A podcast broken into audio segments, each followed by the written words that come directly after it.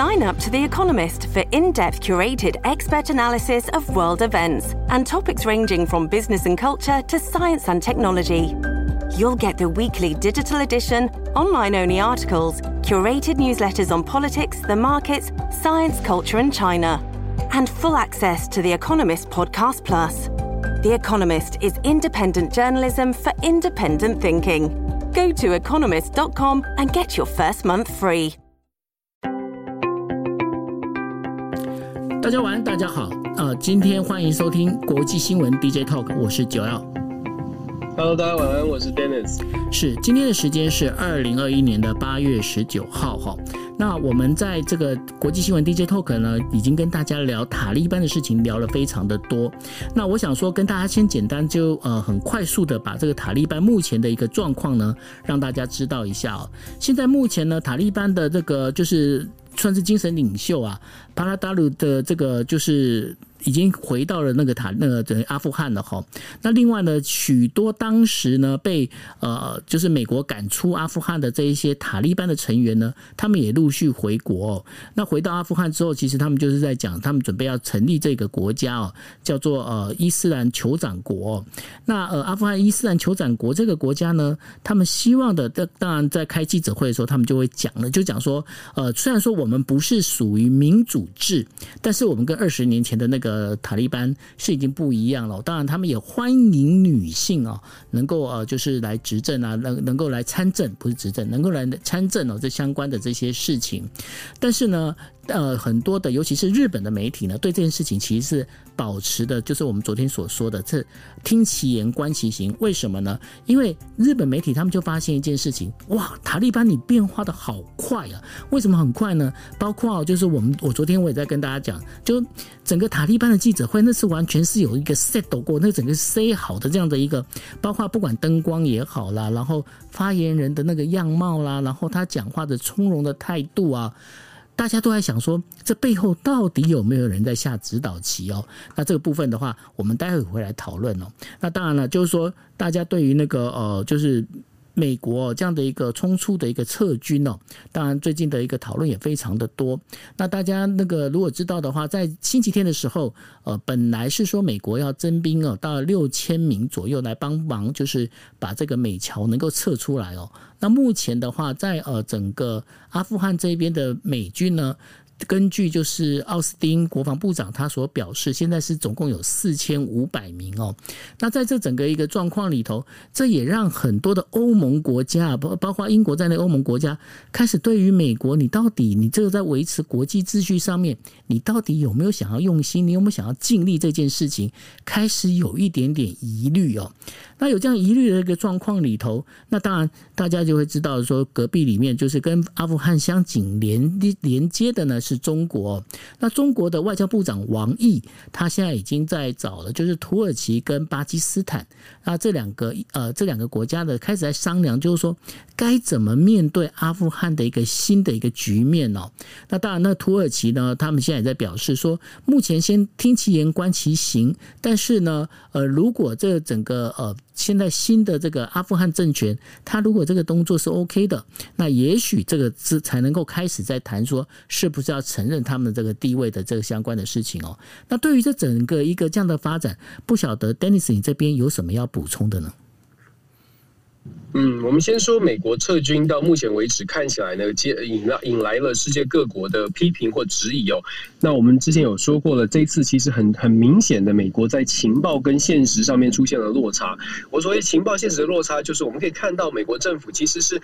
完全没有预料到一个礼拜阿富汗就会陷落。那现在呢？我们在所谓的军队的征征兵上面，拜登总统本来说，哎，要六大概要五千五六千的人到呃阿富汗去帮忙美国的公民以及盟友盟国的这个人民来做撤离。可是现在只有四千五百人到位哦。那接下来呢？到底美军在阿富汗会停留多久？就变成大家问的这个焦点。那昨天拜登在接受访问的时候就讲到了，呃，就被问啦，被问说，那八月三十。一号是不是一个撤撤兵的期限？那还是九月十一号？到底什么时候是美国军呃军队会完全的离开阿富汗？拜登这个时候的讲话就已经改变了。昨天访问的时候，他的回答就比较有趣。他说啊，美国的军方一定会留到所有的人。所有的美国的人还有盟国，大家都平安的撤退之后才会离离开哦，已经在做一些等于是呃扭转形象，在做一些补救的动作。因为之前是斩钉截铁的说，我们美国必须要一定会撤撤离，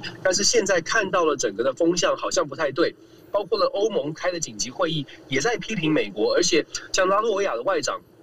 这些东欧的小国的这些小国家的这些政治人物啊，都跳出来说：“哎，我们未来可能要重新思考美国到底扮演什么样的角色哦。”从这样的角色，你可以从这样的情况，你就可以看得出来，现在拜登为什么他不再那么强硬的说，我们美国一定要几月几号之前，全部的人都要走光哦。现在看起来是很有可能，美国不但是会留在阿富汗久一点，而且可能还会这个时间会不会变成拉得更长？我觉得这可以注意哦。再来是塔利班，是到底塔利班。二点零代表的是什么意思？我们说塔利班昨天这个记者会好像变着完全不一样的形象，然后好像讲到说有一些条件他们会他们会保障一些人权，就是大家所诟病的部分。塔利班这一次的回归哦，二十年之后回归，很显然的他们只懂比较懂得媒体的运作，也很显然比较懂得要跟外国的势力打交道。所以其实，在几个月之前，塔利班就已经开始到俄罗斯啊，到到伊朗，到中国开始进行接洽啊，尤尤其尤其是巴基斯坦的部分哦，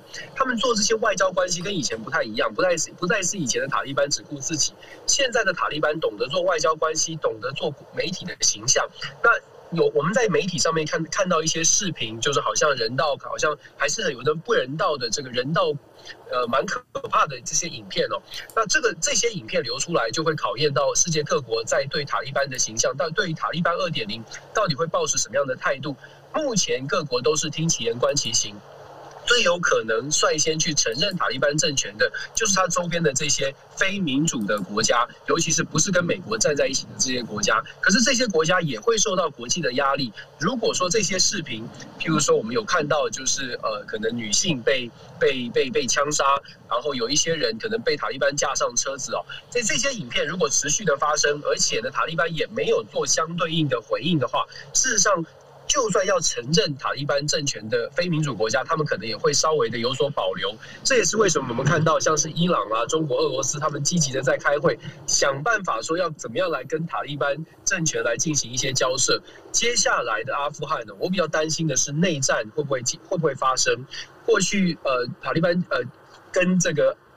阿富汗内部的很多的部落都有打所谓的内战，尤其是北方联盟现在已经正式的成立北方联盟反抗军哦，所以我比较担心的是阿富汗的内战。那当然，阿富汗的内战到底会不会会不会产生形成比较大的军事冲突？我想这个要考验世界各国的容忍耐忍耐力了。怎么说？因为其实伊朗非常担心阿富汗出现内战，伊朗跟阿富汗的这个边界拉得很长，所以伊朗很担心阿富汗一旦。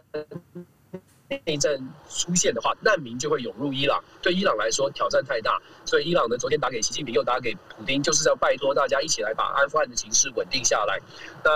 北方联盟能不能得到支持？得到谁的支持？以前是得到北约跟美国，现在拜登才刚刚撤军，美国会不会支持北方联盟打这个内战？哇，好多的问题都值得关注哦。我们我们继续看下去吧。是，呃，就是呃，刚刚刚就是大家可以听到，就是那个呃，Dennis 老师最后那一句的话，呃，其实就是因为现在不管是呃，就是呃，到底会不会继续这样子，能够这个北方联盟这个部分，到底能不能得到拜登，或者是呃，这个算是北约呃，就是北约的这个整个一个相关的一个呃。等于说资助哦，帮忙的话，那这可能我还要持续再观察看下去哈。那当然了，我们在谈到这个部分的话，我们就要往下走。往下走的话，我们要谈一件事情，就是呃，香港大学学生会评议会哦，在呃，就是呃上个呃前几个星期里面通过一个议呃，就是一个动议哦，临时动议。那他这个临时动议是讲说，感谢七一刺警案的梁建辉为港牺牲哦。然后整这整个一个他。决议的这件事情之后，那引发了香港大学哦，对于这个等于说便是在施压。那对整个一个这些呃香港大学学生会的这样的一个成员呢，他们已经被港警在逮捕了。那为什么梁建辉这件事情会有这么大的一个呃这个问题呢？因为呢，在香港警方呢把梁建辉定义成是一个孤狼式的一个恐怖袭击啊，然后呢，舆论则是认为这事情是反送中的运动触发社会不满的一个延续。那在七月七号通过这个整个一个案件里面呢，那当然就是说，便是呃香港港大学的校方呢就禁止了这些学生会的这些成员再进再度进入到学校，而香港警方呢也依据中国所规定的国安法呢逮捕了这四名的港大的学生。那这使得这个目前现在台湾的学界还有学生的组织代表呢，他们就开了一个记者会哦，就表示说呃希望来声援这一些呃被逮捕的这一些呃学生哦。那其实不是只有港大学生有这样的一个状况哦，在包括了就是呃这个整个香港的这个民主派的这样的一个呃团体啊，他们现在陆陆续续也被解散。那这被解散最主要原因也都在于呃就是。香港警察用所谓的国安法这个事情呢，来做一个压力啊。这当中解散的包括就是市民团体，也就是民间人权阵线，就是我们之前在讲的民政哦。然后呢，还有包括一些其他的，这总共大概有十几个团体呢，都陆陆续续的解散。那当然了，我们这时候在想了，就是说，在一九九七年的时候呢，当时这个中国承认的，就是承诺的一件事情，就是说，呃，就是马照跑，舞照跳哦，整个五十年。那到目前为止，整个走不到一半，那整个香港已经变成这样的一个状况。接下来香港会怎么样呢，Dennis？现在。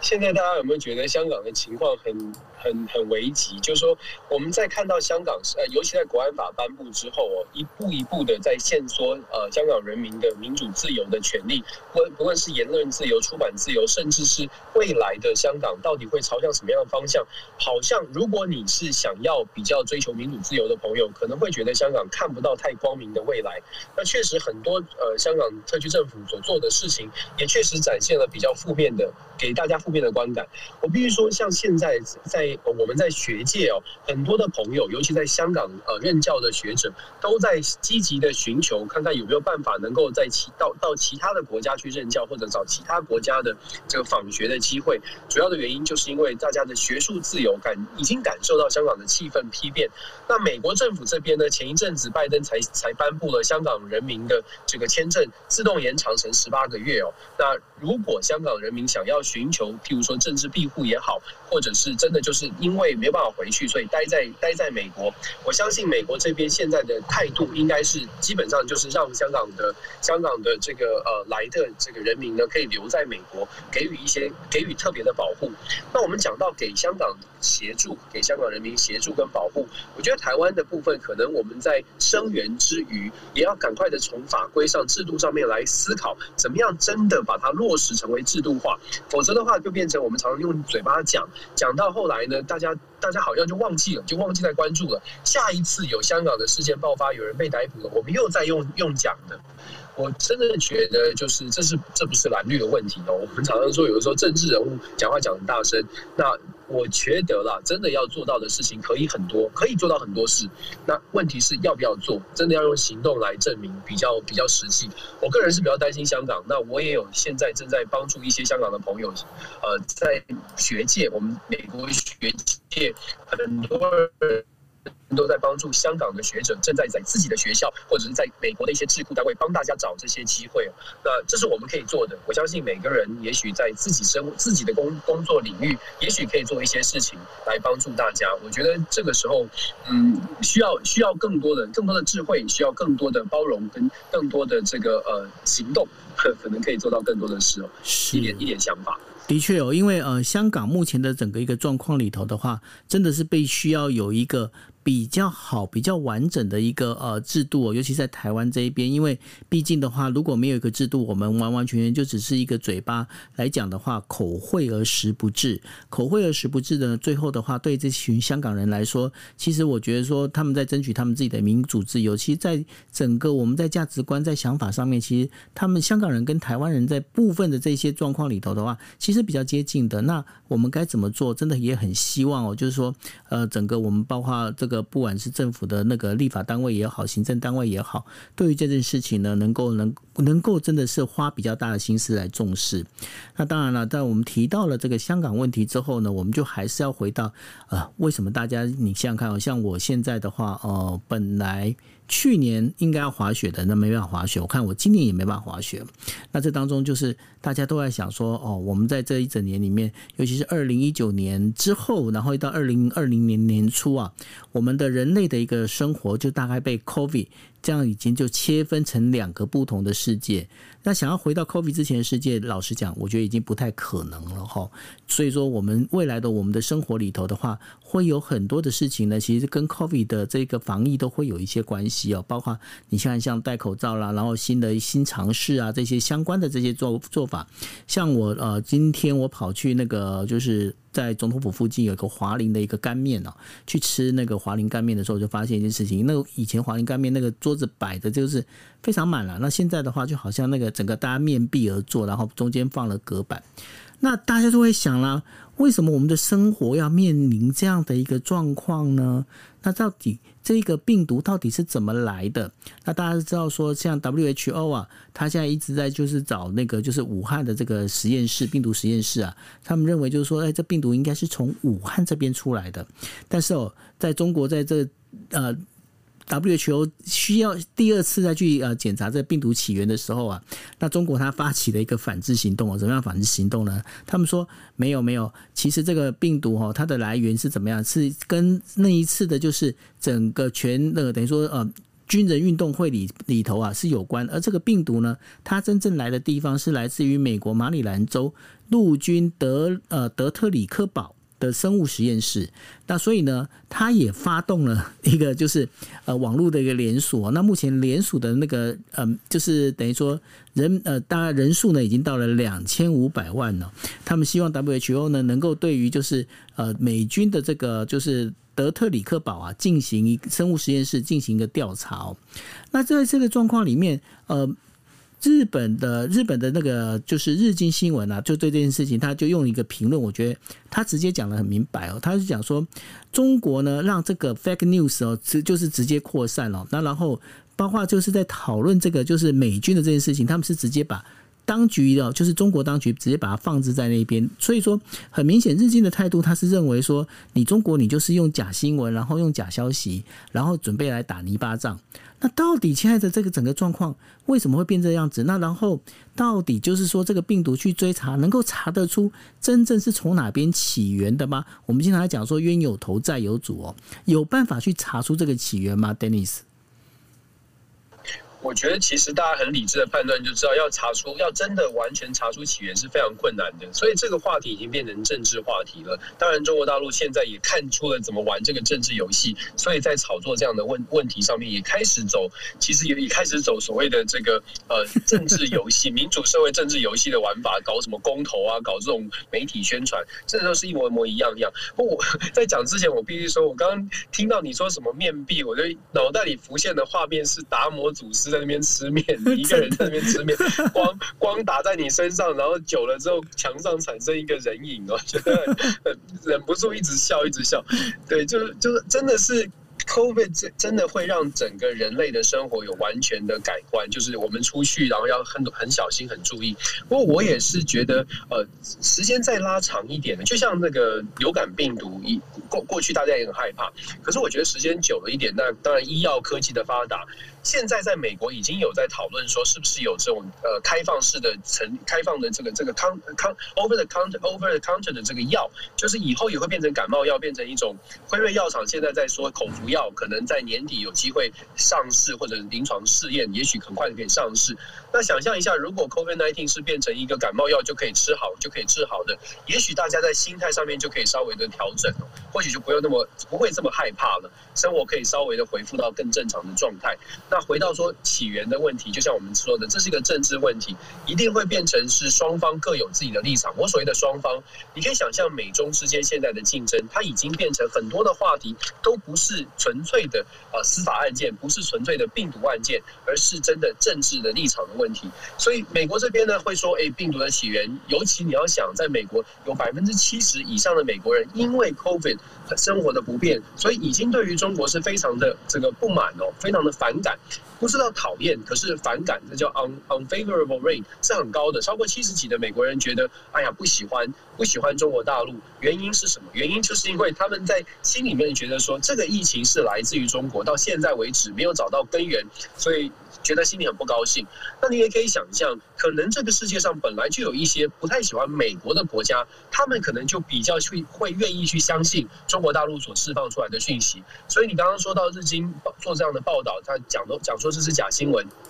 你要知道，某种程度，假新闻在不同的受受众的身上，他听到的可能他不觉得是假的，他可能会觉得说这有道理。那接下来呢，这个舆论战就变成病毒战呢，会变病毒的这件事情，病毒来源的事情，真的就会变成政治角力，变成舆论战，变成公说公有理，婆说婆有理。那我觉得啦，作为一般的民众来说，关键还是在于到底生活能不能回归到常态。如果未来医药进步，让大家的生活可以回归到常态的时候，也许我们可以比较冷静理性的来来讨论这个问题。而且我觉得，等到生活回到生活回到常态，生意照照照常在营营运的时候，我我会觉得人都是比较现实的，就开始会想说啊，那那。那中国现在美国很不喜欢中国，可是哎，已经回到正常了，要不要跟中国继续做生意？然后呃，中国要不要继续跟美国做生意？我觉得等到疫情过后，可能五到十年的一个波段结束之后，又会有不番不同的一番气象。大家现在我们就比较冷静的一起来看待吧，毕竟我们都是一般人嘛。是。那呃，就我们提到了这整个呃中国的这样的一个病毒这件事情哦，那当然我们也不免就是聊到了，就是中国华为的呃就是副会长哦兼呃就是 CFO 孟晚舟。那孟晚舟呢，他现在目前呢还是在加拿大这一边哦。那在加拿大这一边的话，那然后呢，本来就是对于就是说他到底是不是能够把就是孟晚舟是不是能够呃引渡给美国这件事情，目前是在进行审理当中哦。然后他是。啊，应该应该是说昨天刚审理完了，那整个一个判决的话，会到十月二十一号的时候才能够把它判决下来哦。那孟晚舟是怎么样被逮捕的呢？他在二零一八年十二月的时候啊，那那时候呢，就是因为美国其实对伊朗进行制裁，那然后呢，在当中呢就发现了一件事情，诶，华为好像有透过了就是 HSBC 哦，也就是汇丰银行呢，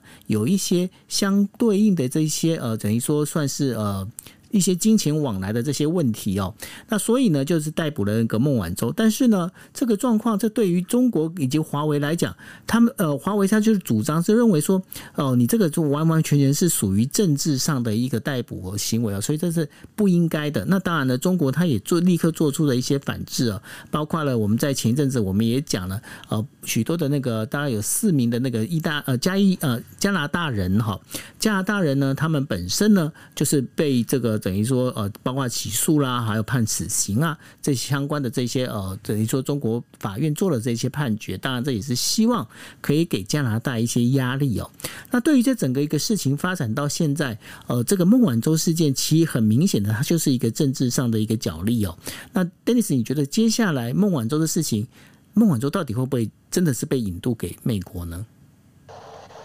就像九欧你说的，这已经变成一个政治事件了。我们先说这个引渡法庭，它的功能很有趣哦。你说很有趣的原因，是因为跟以前加拿大在处理引渡案件是完全不同的做法。一般来说，引渡案件事实上它是可以很明确做出决定的，通常不会拉到几个月的时间，还没有办法做出决定。现在。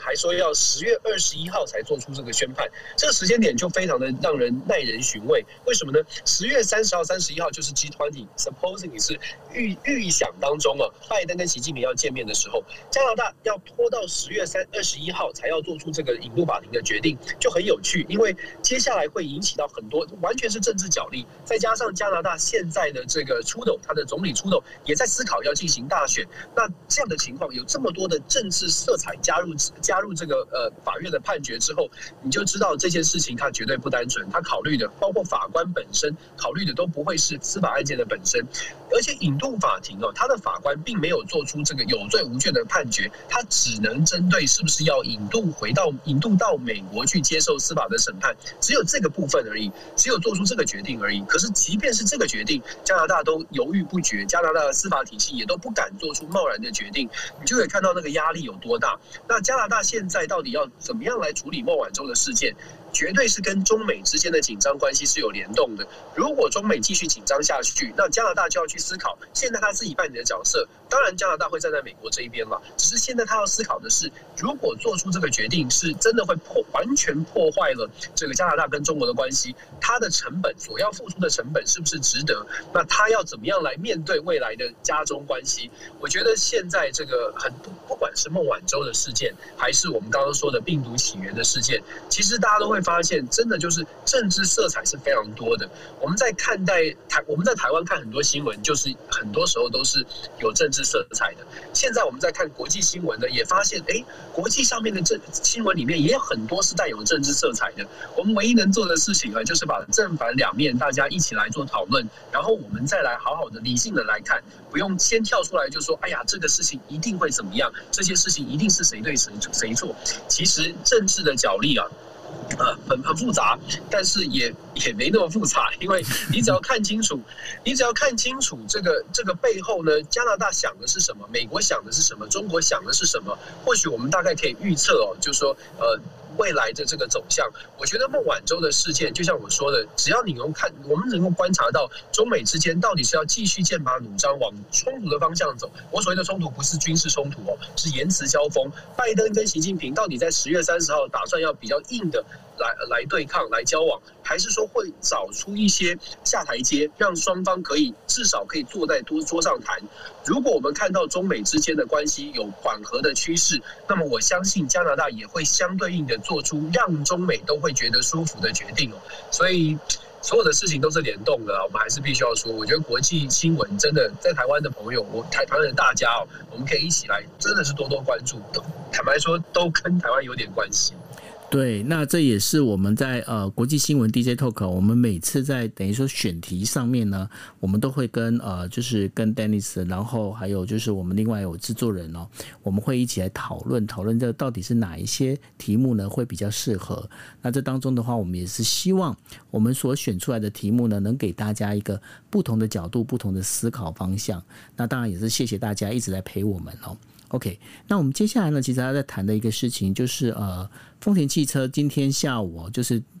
丢了一个算是。如果是换成台湾媒体要讲震撼弹嘛，嗯，对，那然后呢，就是简单讲，丰田汽车呢，在九月份的时候，他们在全球的汽车准备减产三十六万辆哦。那为什么要减产三十六万辆呢？这当中最主要的原因，是因为呢，包括就是过去长期就是整个一个半导体晶片上的一个不足哦，已经造成呃，就是整个生产的这个数量啊，一直在往下掉。那然后呢，就没一直没办法就 keep up，就是保持。到这个固定的数量，然后再加上这一次的整个疫情哦，那这疫情当中啊，有一个非常重要的两有两个非常重要的国家，一个是马来西亚，另外一个是越南哦。那这两个国家呢，其实在疫情上面都非常非常的严峻。那因为这样的关系，使得他们九月的时候呢，有一些部分的一个生产工厂必须要停产哦。那这个生产线总共有二二十七条的一个生产线呢，都必须要停摆。这当中还包括了就是 Lexus 的一个车那个。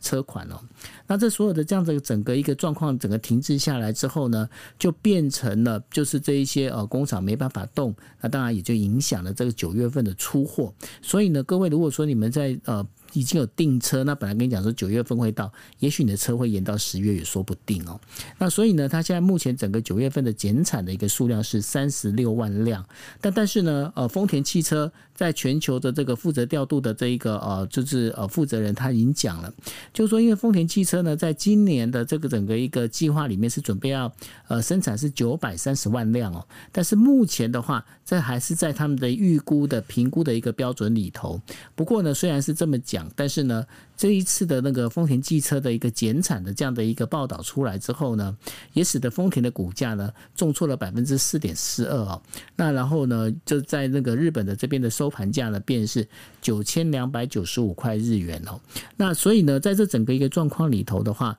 这一次的这个不管是疫情也好，或是半导体也好，对于自动车呃等于说汽车产业啊，造成很严重的一个影响。那未来的话，这个半导体会不会还是一样的？对于这整个一个整个汽车产业，还是有持续的一个影响，会持续发生呢？哎，你知道有趣的是，我现在开车刚刚才经过一家那个美国的卖车的车商哦。如果有来过美国的朋友，大概知道美国车商呢，通常外边的停车场通常是一大片都是停满的车子，嗯，任君挑选的。过去都是这样，就任君挑选，你想要什么颜色，通通都在停车场上，当天开，当天买，当天开走。对，满满的，然后当天就可以开走，跟台湾比较不一样，还有什么牵车日啊什么的。啊，当然可能台湾是可以选这个良这个看良辰吉时，对不对？美国没有，美国你进去就要买，进去进去买，买完谈完价就开走。那我刚我就说，现在这段时间以来哦，其实在美国各大的车商，你都会看到停车场是空的一片，就是可以选择的车是非常少的。美国真的是缺车。那现在丰田汽车做出这样的一个宣宣告，当然它跟所谓的晶片短缺，跟还有受到疫情影响，连呃车厂的员工。因为呃疫情的关系，可能没有办法正常的上班，都有关系。现在这样的状况，这样的宣告，可以让可以说是让车市更加的雪上加霜哦。那我相信在在很多的地方，不只是美国，我相信未来呢，在整个呃接下来这可能半年、一年，甚至更长的时间，短期之内，车市还有所谓的整个整个经济状况吧，都会受到影响哦。我们只是从。买车子这件事，其实就可以看得非常的清楚，真的是差距蛮大。这个疫情继续这样延烧下去，坦白说，我觉得，呃，我我我是真的是觉得说，现在表面上面看到的，包括美国的股市啊等等，我不知道今天的股市开盘怎么样，但是我觉得表面上看到的这些金融市场好像还不错，热钱还在流窜。可是某种程度来说，也有很多的美国的分析师都在担心未来的，包括金融市场或者像股市啊、期货。会不会会不会到一个时间点就会开始比较大的波动？我觉得这些都是值得观察的。我觉得丰田汽车所丢出来的这个震撼弹，可能只是一一个开端而已。接下来很也许很多的企业都会开到开始受到更大的冲击。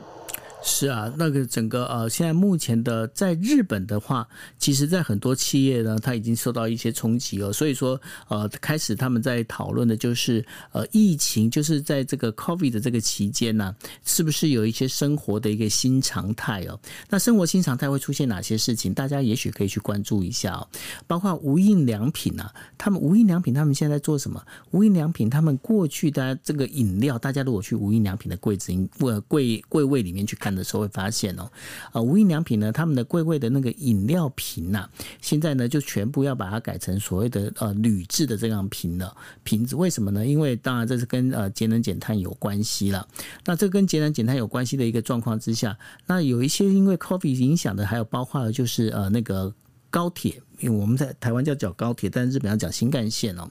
呃，过去大家都以为说，哎，坐新干线好像日本新干线在车上是不能讲话的哦。那然后呢，现在在日本的新干线呢，他们开始在试办，而且未来将可能会变成是一个常态性哦。是怎么样呢？就在车上里面，你可以开视讯哦，然后你可以讲话，然后你可以就是你可以直接开会议这样子。那怎么做到的呢？因为它跟包括雅马哈三叶哦，在做合作，做怎么样的？合作，他们在这个当中的话，你走到那个车厢里头，它放的就是属于白噪音。放白噪音之后呢，然后你就听到白噪音，然后把你的那个音量，等于说把那个波峰波谷啊，直接把它就是弭平掉了。弭平掉之后呢，你其实听不太到把旁边的人开会的一些声音哦。那透过这样整个一个方式呢，他们希望的是说，把新干线当成就是所谓的哦，就是第三个办公室。那用这样的方式在走。那所以呢，在 COVID 呢，这个整个会影响到包括一些经济生活，包括呢，像日本的日本首相呢，他今呃今天又特地跑去跟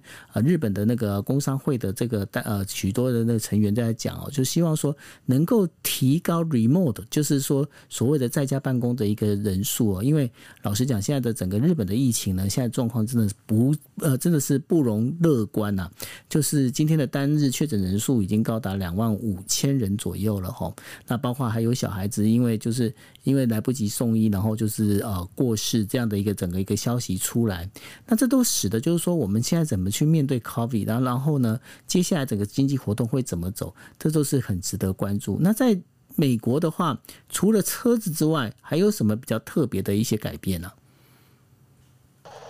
我觉得就像你说的，就是新冠呃疫情哦，让整个生活做了很大的改变。那主要我觉得呃可以观察到的，就是我我从我的我我也剧透一下，我今天本来要就是今天要去开会要讲的演讲的内容哦，就在讲说呃，对对对，这虽然这个剧可能大家没有没有韩剧那么精彩啊，可是我们我做的我做这个研究，我可以跟大家说，就是基本上在美国我们看到的非常极化的现象，民主共和两党对于疫情。对于疫情本身，就是看法是完全不不同的。然后对于疫情相关的防护的措施，包括像戴口罩啦、打疫苗，也有极大的差距。而这样的情况其实不只是发生在美国，发生在世界上各个国家，民尤其是民主国家、比较多元思考的国家、多元的社会、开放的社会，它是非常严严重的分歧，自由派跟保守派。那我们在我自己在做这个研究，在做台湾的调查，也发现同样的现象哦，就是基本上你的泛蓝的民众跟泛绿的民众，他在对于疫情疫情的控制的这个各项政策是极度的不同的意见，这有点可惜。就是其实对于疫情、对公共卫生的议题呢，事实上它应该是一致的，因为因为我们都希望让社会变得赶快可以赶快的摆脱疫情的控，摆脱疫情，摆脱这些困难。可是看起来。由于大家对于可能政府对于不同政治立场的人的不信任，导致很多的问题，不只是在台湾，在美国，刚刚说了，在世界各个民主国家，我们都看到同样的现象，就是所谓的极化的问题。如果我们真要说要怎么来解决哦，应该是说，如果大家都可以稍微的把政治放在一边。摆脱就是心里觉得，哎，这个人是蓝，这个人是绿。在美国是这个人是蓝，这个人是红。如果可以稍微的摆脱，而且政治人物可以真的不要想那么多政治。当然我知道这很理想啊，政治人物不想政治干嘛呢？他没事没事干了。可是可是从研究发现呢，如果政治人物，尤其是有政党强烈色彩的、强烈印象的人，他如果愿意做出改变，事实上他就可以某种程度就可以帮助我们大家在公共卫生或者是疫情的控制上面有。有显著的提升，有显著的帮助。譬如说口罩，如果共和党的呃，我们就说嘛，如果共和党的政治人物愿意去强调戴口罩，诶，他会直接的影响共和党的选民，共和党的支持者，也许会觉得，诶，戴口罩不是只有拜登说了，连我支持的共和党的人也这么说，所以我应该这么做。所以其实我觉得，我们在看，就是至少我今天在看到我的研究，还有台湾的这些调查，看得出来。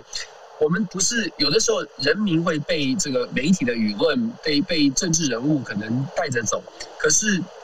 如果说媒体，如果说政治人物，大家有想到整个国家的利益或者公共的利益是要赶快的把疫情控制下来，或许大家可以反过来想说，呃，呼吁了。呼吁，或者是选民也可以自己跟政治人物说：“我们好好的想一想，先把这个疫情控制下来，我们再来谈政治。”当然了，这个呼吁能不能做到？我觉得至少我们自己先做吧。是作作为一般人，我们自己先做吧。不然我，我我会我会非常担心这个疫情。如果继续，你看在美国这么严重，可是我们在德州的州长不戴口罩，继续觉得世界世界是那么美好，不准我们呃老师就是要求学生戴口罩。在佛罗里达州，不准老师不准学校说你戴，如果如果学校跟老师说要戴口罩，就不发你薪水。公立学校哦，你看可以做到这么极端。那你就可以看得出来，难怪难怪这个疫情会压不下去，因为我们我们知道该怎么做，但是我们不想这么做。那怎么怎么来处理？那就真的是大家每一个人都多用一点智慧，多有点包容，看待不同的意见吧。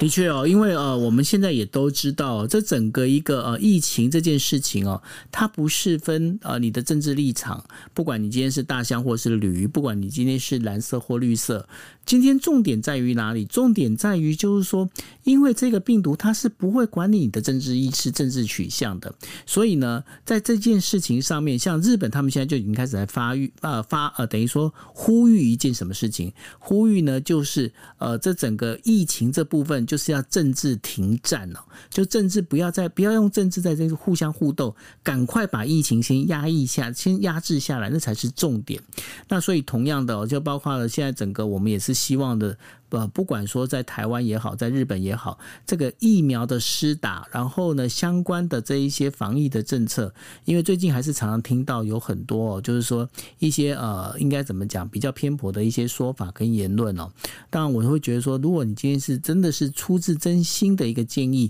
那个说法到底是不是这样的说法是好的哦？我觉得说大家都可以去思考看看哦。OK，好，那因为呢，今天 Dennis 老师他在呃，就是开车的状况，所以呢，我也不想跟他 让他太浪费时间，在跟我们在呃，这个花这个时间在这个在聊这个我们的这个新闻上面。对你真的很抱歉，谢谢大家。你要专心开车哦。德州的路很大条，都路上都没车啊，只有你们陪我。哦，真的吗？那你还有多久会到啊？我还有两个小时吧。哦，真的吗？对。哎、欸，可是在美国没有蛮牛嘞。像我每次如果开那么长的路的话，我一定会买蛮牛。美国没有蛮牛，但是美国有 Red Bull 哦。啊，你有 Red Bull 哦？对对对对对，我忘了 Red Bull 了。对。